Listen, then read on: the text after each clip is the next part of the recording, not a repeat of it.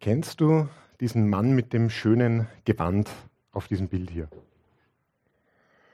Wenn du in den letzten Wochen in unserer Gemeinde warst und die ersten Predigten unserer aktuellen Serie Begegnungen mit Jesus gehört hast, dann hast du ihn vielleicht in einem der Ausschnitte aus der TV-Serie The Chosen gesehen, die wir uns zur Veranschaulichung und so als Hilfe zu den jeweiligen Predigtexten hier bei uns in der Gemeinde ansehen. Zum Beispiel letzte Woche als wir die Begegnung von Jesus mit dem Gelähmten betrachtet haben. Da saß dieser Mann in sicherer Entfernung und hat das Ganze neugierig beobachtet. Wir haben dabei auch gesehen, dass nicht alle Menschen rund um diesen Mann nett waren zu ihm. Er wurde weggeschubst, er wurde sogar bespuckt und selbst einzelne Jünger, die haben nicht wirklich freundlich mit ihm gesprochen. Nun, heute erfahren wir, warum das so war. Denn im heutigen Predigtext, da schauen wir uns seine Begegnung mit Jesus an. Das ist Matthäus, wie er uns in The Chosen gezeigt wird. Und im heutigen Predigtext, da schauen wir uns seine Begegnung mit Jesus an und wie er von Jesus in seine Nachfolge berufen wird. Wie Jesus wollte, dass er sein Jünger wird. Und auch zu dieser Begegnung, da schauen wir uns wieder einen Ausschnitt aus The Chosen an, um die Ereignisse von damals wirklich auch auf diese Art und Weise auf uns wirken zu lassen. Und ich freue mich, dass ich heute gemeinsam mit euch wieder Jesus in der Bibel begegnen darf. Wenn wir ein wenig auf die bisherigen Predigten zurückschauen, dann lassen sich diese Begegnungen mit Jesus auf den ersten Blick so einteilen, dass Jesus Menschen begegnet ist, die entweder krank waren oder die er in seine Nachfolge berufen hat. Und in den letzten beiden Wochen, da haben wir uns die Begegnungen von Jesus mit einem Aussätzigen und mit einem Gelähmten angesehen, die Jesus beide auf wunderbare Weise wieder gesund gemacht hat. Und gestartet, da haben wir unsere Serie mit der Begegnung von Jesus mit Simon Petrus. Und heute schauen wir uns eben jene von Matthäus an, also von zwei Aposteln, von zwei Glaubensvätern, die Jesus in seine Nachfolge berufen hat. Auf den ersten Blick da scheint sich also um ganz unterschiedliche Begegnungen zu handeln. Was wir heute aber erkennen werden, ist das Folgende. All diese Begegnungen, die unterscheiden sich eben nur auf den ersten Blick voneinander. Denn im Kern, da geht es in allen Begegnungen eigentlich immer um das Gleiche. Und das ist auch das übergeordnete Thema der heutigen Predigt, nämlich um Heilung. Bei offensichtlich kranken Menschen wie dem Gelähmten oder dem Aussätzigen, aber genauso auch bei späteren Glaubensvätern wie Petrus und Matthäus. Es geht immer darum, die Beziehung zwischen Jesus und den Menschen zu heilen und wiederherzustellen. Und darum, dass Jesus das, was krank ist, gesund macht. Und letzteres, also dass Kranke einen Arzt brauchen, damit Kranke wieder gesund werden, das sind tatsächlich schon Worte aus unserem heutigen Predigtext in Matthäus 9, die Verse 9 bis 13, den wir jetzt gleich zu Beginn der Predigt gemeinsam lesen wollen. Ich lade euch darum ein, eure Bibeln in die Hand zu nehmen und dass wir gemeinsam Matthäus 9, die Verse 9 bis 13 aufschlagen. Und ich werde von hier vorne diesen Text aus der neuen Genfer Übersetzung vorlesen. Also Matthäus Kapitel 9, die Verse 9 bis 13. Hier lesen wir Folgendes. Als Jesus weiterging, also er kam gerade von der Begegnung mit dem Gelähmten, als Jesus weiterging und am Zollhaus vorbeikam, sah er dort einen Mann sitzen, er hieß Matthäus. Jesus sagte zu ihm, Folge mir nach. Da stand Matthäus auf und folgte Jesus. Später war Jesus im Haus des Matthäus zu Gast. Viele Zolleinnehmer und andere Leute, die als Sünder galten, waren gekommen und nahmen zusammen mit ihm und seinen Jüngern an dem Essen teil. Als die Pharisäer das sahen, sagten sie zu den Jüngern, wie kann euer Meister nur zusammen mit Zolleinnehmern und Sündern essen? Jesus hörte das und erwiderte, nicht die Gesunden brauchen den Arzt, sondern die Kranken. Geht und denkt einmal darüber nach, was jenes Wort bedeutet. Barmherzigkeit will ich und nicht Opfer. Dann versteht ihr, dass ich nicht gekommen bin, um Gerechte zu rufen, sondern Sünder. Das ist das Wort des Herrn. Ich möchte mit euch den heutigen Predigtext, diese Begegnung von Matthäus und besonders seine Berufung, aber auch die Begegnung der Schriftgelehrten, der Pharisäer mit Jesus, anhand von drei Fragen beleuchten. Die erste Frage ist, da wollen wir uns anschauen, wen beruft denn da eigentlich Jesus? Da schauen wir auf den ersten Vers und auch nur auf den ersten Teil von diesem Vers 9. Dann beschäftigen wir uns mit der Frage, warum beruft Jesus eigentlich? Und schauen auf die Verse 10 bis 13 und zu guter Letzt, da versuchen wir die Frage zu beantworten, wie man dem Ruf von Jesus denn folgt und schauen wieder auf Vers 9, dann auf den zweiten Teil. Und wir sehen anhand von dieser Aufstellung schnell, wie viel sich allein in Vers 9 abspielt. Bei gleich zwei von drei Punkten der Predigt, da geht es um diesen einen Vers und der ist in einer gewissen Form so das Herzstück des Predigttexts. Jener Teil, wo zwar gar nicht so viel gesprochen wird, aber unglaublich viel ausgesagt wird. Das werden wir eben heute sehen, wenn wir uns zu Beginn und am Ende der Predigt intensiv mit diesem Vers 9 beschäftigen. Und dazwischen, da wollen wir dann die restlichen Verse, die Verse 10 bis 13 betrachten. Starten wir jetzt aber mit dem ersten Teil, mit der ersten Frage und versuchen wir zu beantworten, wen Jesus denn da beruft. Schauen wir genauer auf die Person, von der Jesus möchte, dass sie ihm nachfolgt, von der Jesus möchte, dass sie seine Jünger wird. Wer war denn Matthäus? Matthäus, so lesen wir, war Zolleinnehmer. Und dieser Begriff, der löst wahrscheinlich heute nicht mehr viele Emotionen bei uns aus. Die wenigsten von uns, die haben in der heutigen Zeit und im wirtschaftlich so weitgehend freien Europa noch persönlich mit dem Thema Zoll zu tun, beziehungsweise viel von unserem Geld, welches wir abgeben, das betrifft uns in Form von Steuern meist nur so indirekt im Leben. Nun, zur Zeit von Jesus, da war das anders. Da gab es noch kein ausgeklügeltes Finanzsystem und Zolleinnehmer bzw. Steuereintreiber. Die waren allgegenwärtig. Kapernaum, der Schauplatz unserer Geschichte, der stand unter römischer Herrschaft und die Römer, die haben sich an Israel und dem jüdischen Volk in gewisser Weise bedient und dieses auch finanziell ausgebeutet. Das allerdings nicht selbst, denn schmutzig wollten sich die Römer die Hände dann doch nicht machen. Dafür waren dann eben genau die Zolleinnehmer, die Steuereintreiber da. Und das Prekäre an der Sache war, die gehörten selbst zum Volk Israel. Es waren Juden, die ihre eigenen Landsleute ausgenommen haben. Solche, die gemeinsame Sache mit den Besatzern, den Römern gemacht haben. Und genau so einer war wahrscheinlich Matthäus. Ein Opportunist, ein höchstwahrscheinlich einer, der sich an der Not anderer darüber hinaus auch noch selbst bereichert hat. Dass das unter Zolleinnehmern recht üblich war, davon lesen wir gleich an mehreren anderen Stellen in den Evangelien. Zolleinnehmer, die mussten einen fixen Teil an die römischen Besatzer abgeben, denen war es aber ziemlich egal, wie viel sie jetzt von ihren Landsleuten eingenommen haben. Sie haben darum meist mehr Geld eingenommen als notwendig und kamen dadurch zu unverhältnismäßig viel mehr Wohlstand und Reichtum als der Großteil ihrer Landsleute. Und möglicherweise hat das auch Matthäus genauso gemacht. Und auch wenn wir mit dem Beruf des Zolleinnehmers jetzt heute nicht mehr viel anfangen können, so kennen wir ziemlich sicher alle das Gefühl, wenn irgendwo etwas sozial total ungerecht abläuft, oder? Wenn es Menschen gibt, die sich an Situationen bereichern, die für andere oder sogar die Mehrheit schlecht sind. Und im Gegensatz zum damaligen Kapernaum, wo unsere Geschichte spielt, da denken wir heute weniger aber an einzelne Personen, sondern mehr an Institutionen, an Konzerne, an Gremien oder auch an die Politik zum Beispiel.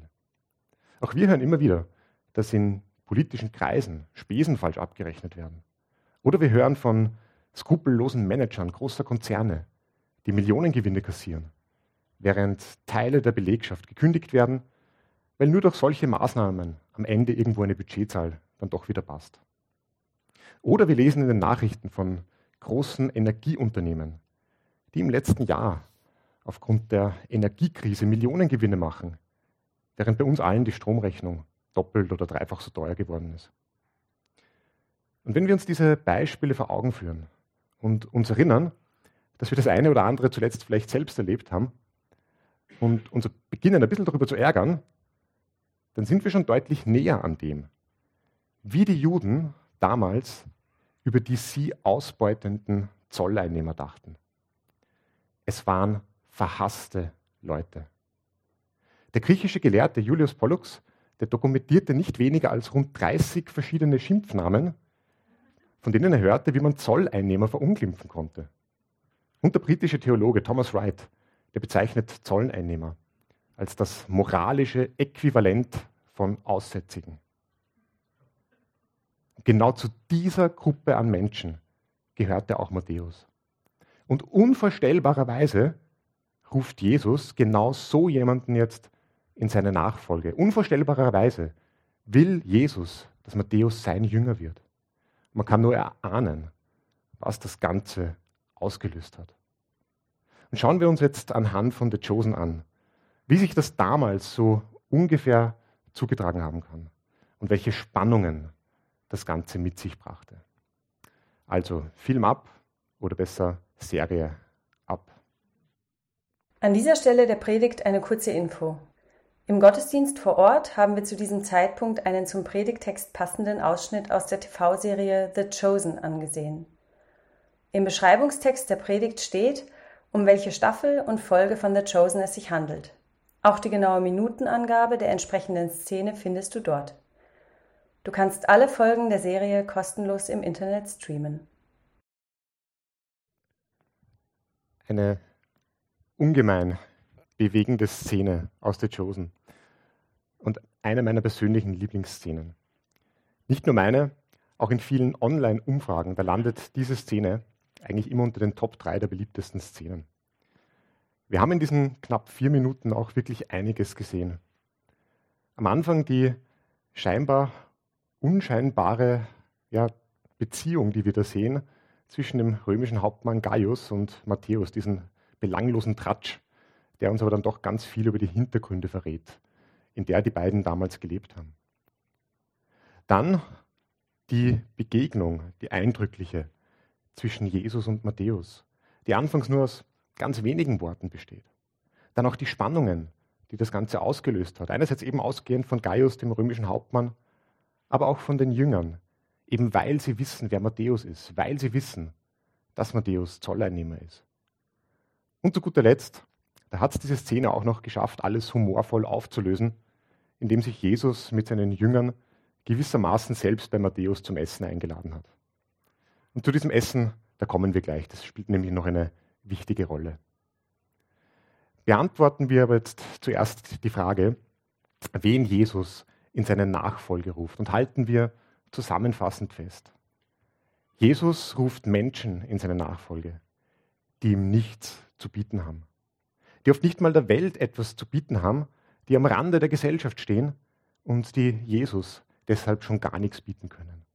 Kurzum, Jesus beruft verlorene Menschen, er beruft Sünder in seine Nachfolge. Und das bringt uns zur zweiten Frage der Predigt. Warum macht Jesus das? Warum sagt Jesus ausgerechnet zu jemandem wie Matthäus, folge mir nach? Oder wie wir es in der deutschen Synchronisation gehört haben, komm mit mir, ausgerechnet zu Matthäus. Warum hat er sich niemanden ausgesucht, der vielleicht viel besser geeignet gewesen wäre? Schauen wir auf die Verse 10 bis 13. Denn genau diese Frage, die haben sich vor uns auch schon andere gestellt. In unserem Ausschnitt von The Chosen, da geht es nur um Vers 9. Der Ausschnitt, der hört also auf, wo Vers 10 in unserem Text beginnt. Und ich fasse darum die Verse 10 bis 13 auch noch mal kurz für uns zusammen. Nach seiner Berufung, da lädt Matthäus Jesus, seine Jünger, viele seiner Arbeitskollegen, also andere Zolleinnehmer, und, unter Anführungszeichen, zweifelhafte Personen, so wird es in manchen Übersetzungen geschrieben, zu sich nach Hause ein. Bei uns lesen wir Sünder zu sich nach Hause ein. Die Pharisäer, also die damaligen geistlichen Führer in Israel, die haben das gesehen und konnten das überhaupt nicht glauben. Darum haben sie die Jünger dann auch ungläubig in Vers 11 das Folgende gefragt. Und ich lese diesen Vers 11 nochmal vor und die Frage der Pharisäer. Die haben nämlich die Jünger gefragt, wie kann euer Meister nur zusammen mit Zolleinnehmern und Sündern essen. Was ist denn das Problem mit diesem Essen? Um diese Frage besser einordnen zu können, müssen wir uns vor Augen führen, was es bedeutet, gemeinsam mit jemandem zu essen. Gemeinsam mit jemandem an einem Tisch zu sitzen, ist nämlich immer mehr als nur mit jemandem zu essen. Vor ungefähr einem Monat, da war der indische Premierminister Modi beim US-amerikanischen Präsidenten Joe Biden in Washington zu Besuch, um die diplomatischen Beziehungen dieser beiden Länder zu stärken. Joe Biden meinte, er sei überzeugt, dass die Beziehungen zwischen den USA und Indien eine der entscheidenden Beziehungen des 21. Jahrhunderts sein werden. Und um diese Vermutung zu untermauern, da hat Joe Biden ein, und diese Schlagzeile, die war online auf ganz vielen Nachrichtenportalen zu lesen, fast vegetarisches Staatsbankett für den bekennenden Vegetarier Modi aufgetischt. Nachrichtenportale wie der Deutsche Spiegel, die haben dann geschrieben, dass zu Ehren des Vegetariers Modi ein fast komplett pflanzliches Menü geplant war. Als Vorspeise gab es marinierte Hirse und gegrillten Maiskörnersalat. Danach mit Safran-Risotto gefüllte Portobello-Pilze und als Nachtisch mit Kardamom angereicherten Erdbeerkuchen. Alternativ gab es als Hauptgang aber dann doch auch noch einen gerösteten Fisch, einen Wolfsbarsch. Und wir sehen an diesem lustigen Beispiel mit diesen vielen Details, die uns da überliefert worden sind, dass an Tischen eben oft weit mehr als nur gegessen wird. Es war sicher kein Zufall, dass ausgerechnet die USA, ein Land mit einem sehr hohen Fleischkonsum, einem Gast vegetarisch oder vegan auftischt, wenn es damit nicht auch die Beziehung ernähren oder nähren will. Gemeinsame Essen verbinden Menschen. Und dabei werden Beziehungen geschaffen, Gemeinsamkeiten gepflegt und Weichen gestellt. Und in der Politik von heute ist es natürlich überhaupt nicht anders als zur Zeit Jesu vor rund 2000 Jahren. Damals, zur Zeit Jesu, waren in der jüdischen Kultur gemeinsame Essen nämlich vor allen Dingen eins.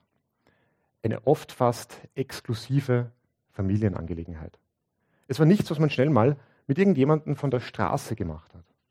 Essen teilen, das war meist gleichgesetzt mit Segen teilen. Es war eine heilige Sache.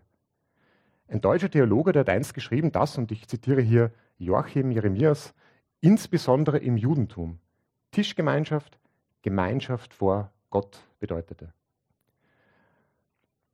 Denn jeder Gast bekam durch das Essen eines abgebrochenen Brotstücks Anteil an dem Segen, den der Gastgeber über das ungebrochene Brot gesprochen hatte. Und wir sehen dieses Prinzip auch heute noch in der jüdischen Kultur und ihren umfassenden Sabbatfeiern. Gemeinsam zu essen bedeutet nicht einfach nur satt werden, sondern den Segen zu teilen, den man von Gott bekommen hat.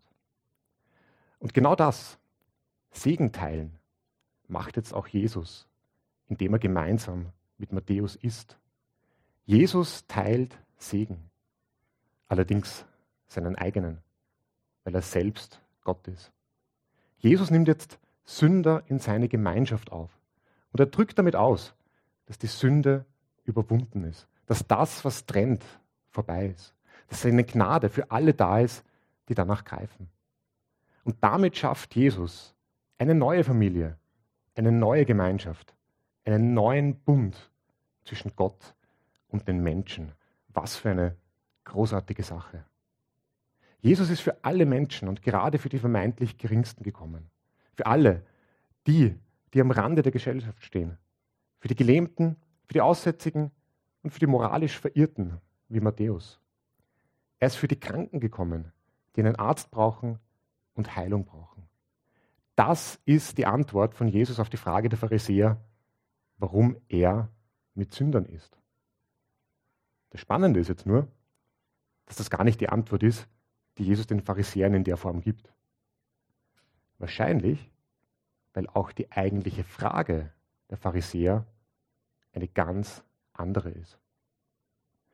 Was sich nämlich hinter der Frage der Pharisäer versteckt, warum Jesus mit Sündern ist, ist eigentlich ihr Ärger darüber, dass Jesus nicht mit ihnen ist. Die eigentliche Frage, die lautet nämlich, Herr Jesus, warum isst du nicht mit uns? Mit uns, die wir nicht so ein Leben wie die Sünder da drüben führen.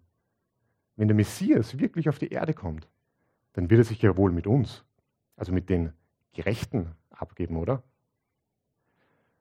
Nun, Jesus gibt den Pharisäern die für sie passende Antwort, dann in den Versen 12 und 13. Und die lesen wir uns jetzt auch noch einmal durch. Also Matthäus 9, die Verse 12 und 13, da antwortet Jesus den Pharisäern folgendes. Nicht die Gesunden brauchen den Arzt, sondern die Kranken. Geht und denkt einmal darüber nach, was jenes Wort bedeutet. Barmherzigkeit will ich und nicht Opfer. Dann versteht ihr, dass ich nicht gekommen bin, um Gerechte zu rufen, sondern Sünder. Jesus ist nicht gekommen, um Gerechte zu rufen, sondern Sünder. Wenn wir diese Antwort, dieses Fazit von Jesus lesen, dann können wir es leicht falsch verstehen. Die Antwort von Jesus, die klingt jetzt nämlich tatsächlich so, als würde es, wow, keine Sünder geben.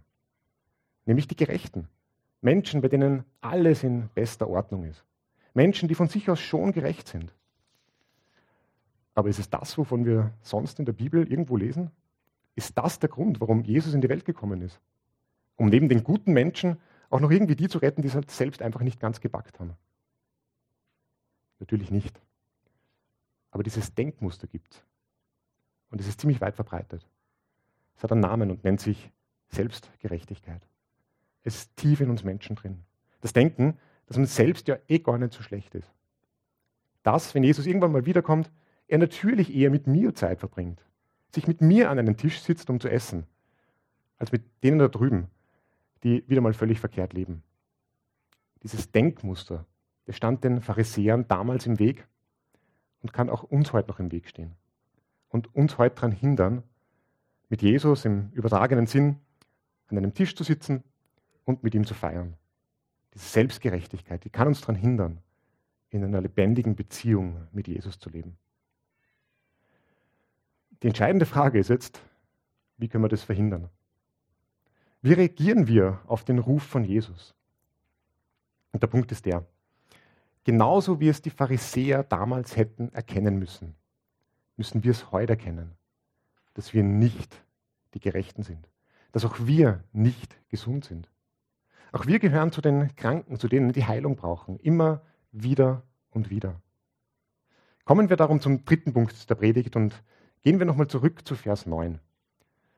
Gehen wir damit auch wieder zurück zu unserer Szene aus The Chosen und greifen daraus noch ein paar ganz starke Bilder auf. Im dritten und letzten Punkt der Predigt, da beschäftigen wir uns damit, wie wir dem Ruf von Jesus jetzt folgen sollen und schauen dabei natürlich nochmal ganz genau drauf, wie Matthäus das in seiner Begegnung mit Jesus gemacht hat. Wie hat er auf das eindringliche Folge mir nach oder komm mit mir reagiert? Lesen wir seine Reaktion nochmal. Diesmal aber im Lukas-Evangelium. Lukas erwähnt in seinem Evangelium nämlich ein ganz wichtiges Detail bei der Berufung von Matthäus. Eine kurze Info vorab, bevor wir uns jetzt zwei Verse aus Lukas 5 ansehen. Lukas schreibt hier nämlich namentlich nicht von Matthäus, sondern von Levi. Es handelt sich auf alle Fälle um die gleiche Begegnung. Die unterschiedlichen Namen, die erklären sich am ersten damit, dass Lukas in seinem Evangelium den hebräischen Namen verwendet und Matthäus den griechischen. Ich werde darum jetzt beim Lesen aus dem Lukas-Evangelium beide Namen erwähnen, in weiterer Folge aber dann wieder nur von Matthäus reden. Okay, also Lukas 5, die Verse 27 bis 28. Hier lesen wir. Als Jesus danach weiterging und am Zollhaus vorbeikam, sah er dort einen Zolleinnehmer sitzen, einen Mann namens Levi oder Matthäus.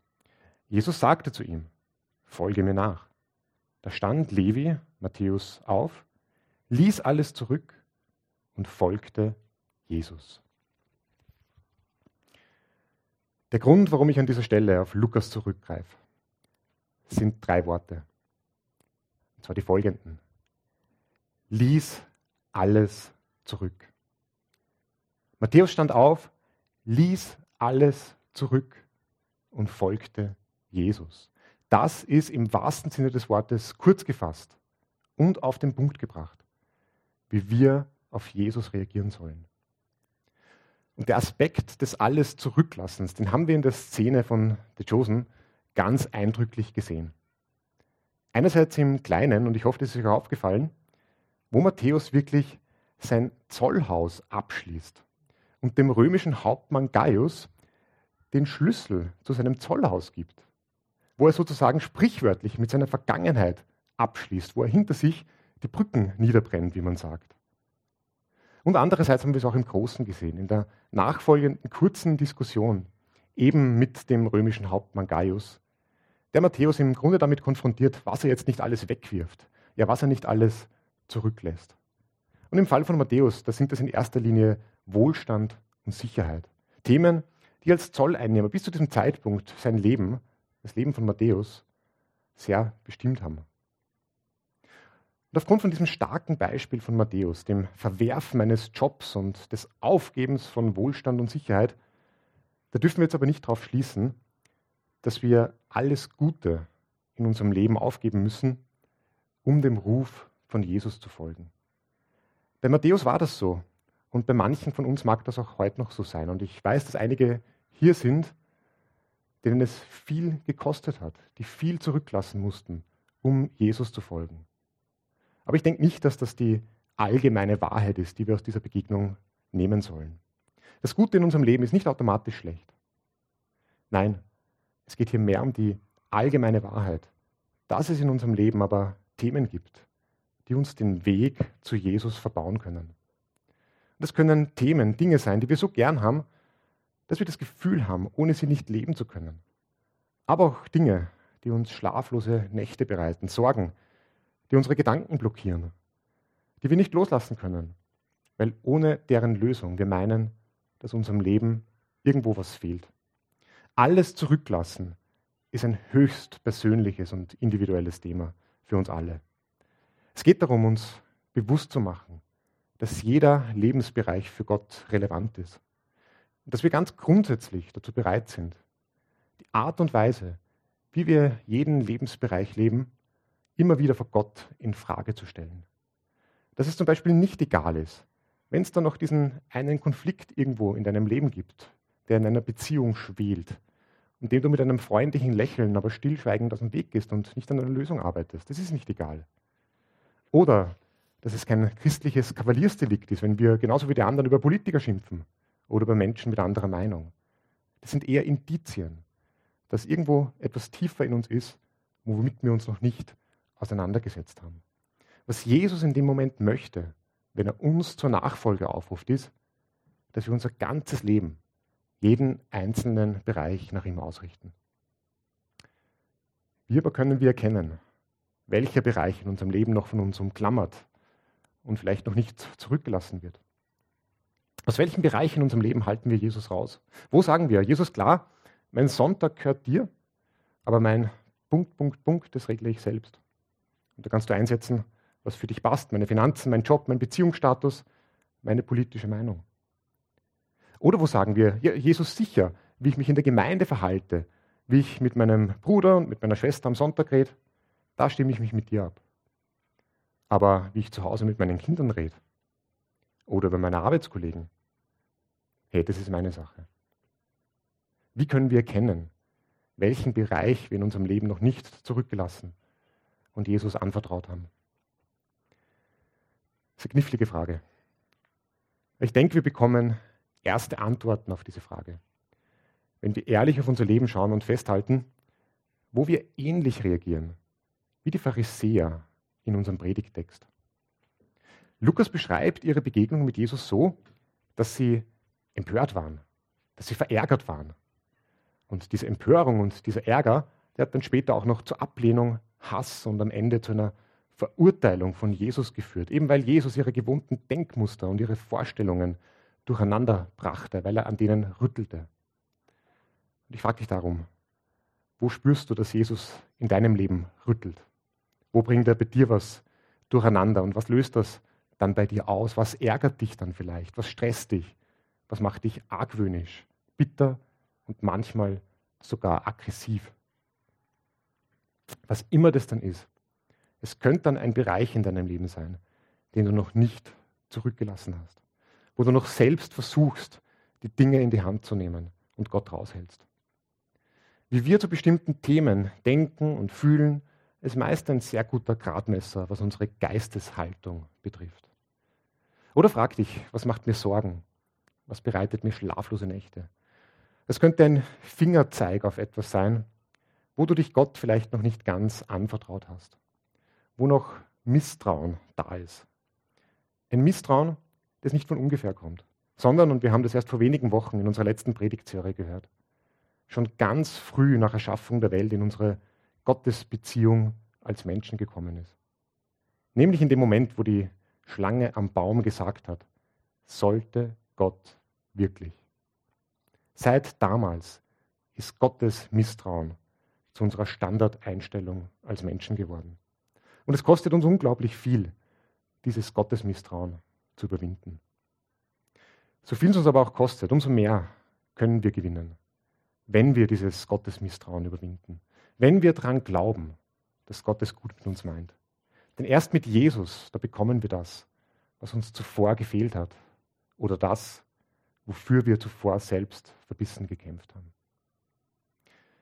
Der britische Theologe C.S. Lewis, der bringt dieses geistliche Prinzip, also dass wir etwas zurücklassen müssen, um es zu gewinnen, oder dass etwas sterben muss, um zu leben, in seinem Buch Mere Christianity unglaublich gut zum Ausdruck. Und auf Deutsch, da heißt das Buch, es trägt den markanten Titel Pardon, ich bin Christ und es liegt hinten heute am kleinen Büchertisch auf. Werner hat ein paar Exemplare davon mitgenommen.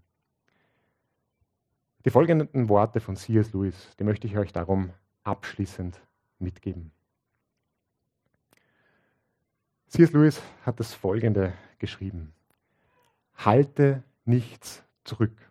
Also in Bezug auf Jesus, in Bezug auf deinen Glauben. Halte nichts zurück. Und dann die einschneidenden Worte. Nichts, was du nicht zurückgelassen hast, wird dir jemals wirklich gehören. Ich muss das immer zweimal lesen und ich lese es jetzt auch deswegen nochmal vor. Nichts, was du nicht zurückgelassen hast, wird dir jemals wirklich gehören. C.S. Lewis führt dann weiter aus. Nichts in dir, was nicht gestorben ist, wird jemals auferstehen. Geh auf die Suche nach dir selbst oder mach's dir mit dir selbst aus. Und du wirst auf Dauer nur Hass, Einsamkeit, Verzweiflung, Wut, Verderben und Verfall finden. Aber geh auf die Suche nach Jesus, mach's dir mit ihm aus und du wirst ihn finden und mit ihm alles andere noch dazu. Folge mir nach. Das waren zentrale Worte von Jesus in unserem heutigen Predigtext in Matthäus 9. Es waren auch zentrale Worte von Jesus in seiner Begegnung mit Matthäus. Und liebe Freunde, sind wir so wie Matthäus bereit aufzustehen, alles zurückzulassen und diesem Ruf zu folgen? Verstehen wir, dass wir das notwendig haben, weil wir, so wie Matthäus, so wie Simon Petrus, so wie der Gelähmte und der Aussätzige, auf unsere Weise Heilung brauchen. Dass wir nicht von uns aus gerecht sind, sondern dass wir krank sind. Aber dass Jesus alles schon getan hat, um uns gesund zu machen. Er kann heilen und unser Leben verändern. Er kann aus einem Zolleinnehmer einen Apostel machen, einen Evangelisten, dessen Buch wir heute als erstes lesen, wenn wir unsere Bibeln im Neuen Testament aufschlagen, wenn wir Matthäus aufschlagen. Und er kann auch dich und dein Leben verändern. Ich möchte uns ein paar Augenblicke jetzt Zeit geben, über das nachzudenken, was wir heute gelesen, gehört und auch gesehen haben. Mach dir Gedanken darüber, wo du in deiner Beziehung mit Jesus stehst und ob es da nicht vielleicht gerade was gibt, was du noch zurücklassen müsstest. Und wenn du deine Gedanken teilen magst, dann nutze jetzt die Zeit und red mit Gott. Oder such nach dem Gottesdienst ein Gespräch auch mit jemandem in der Gemeinde. Hab den Mut dazu. Amen.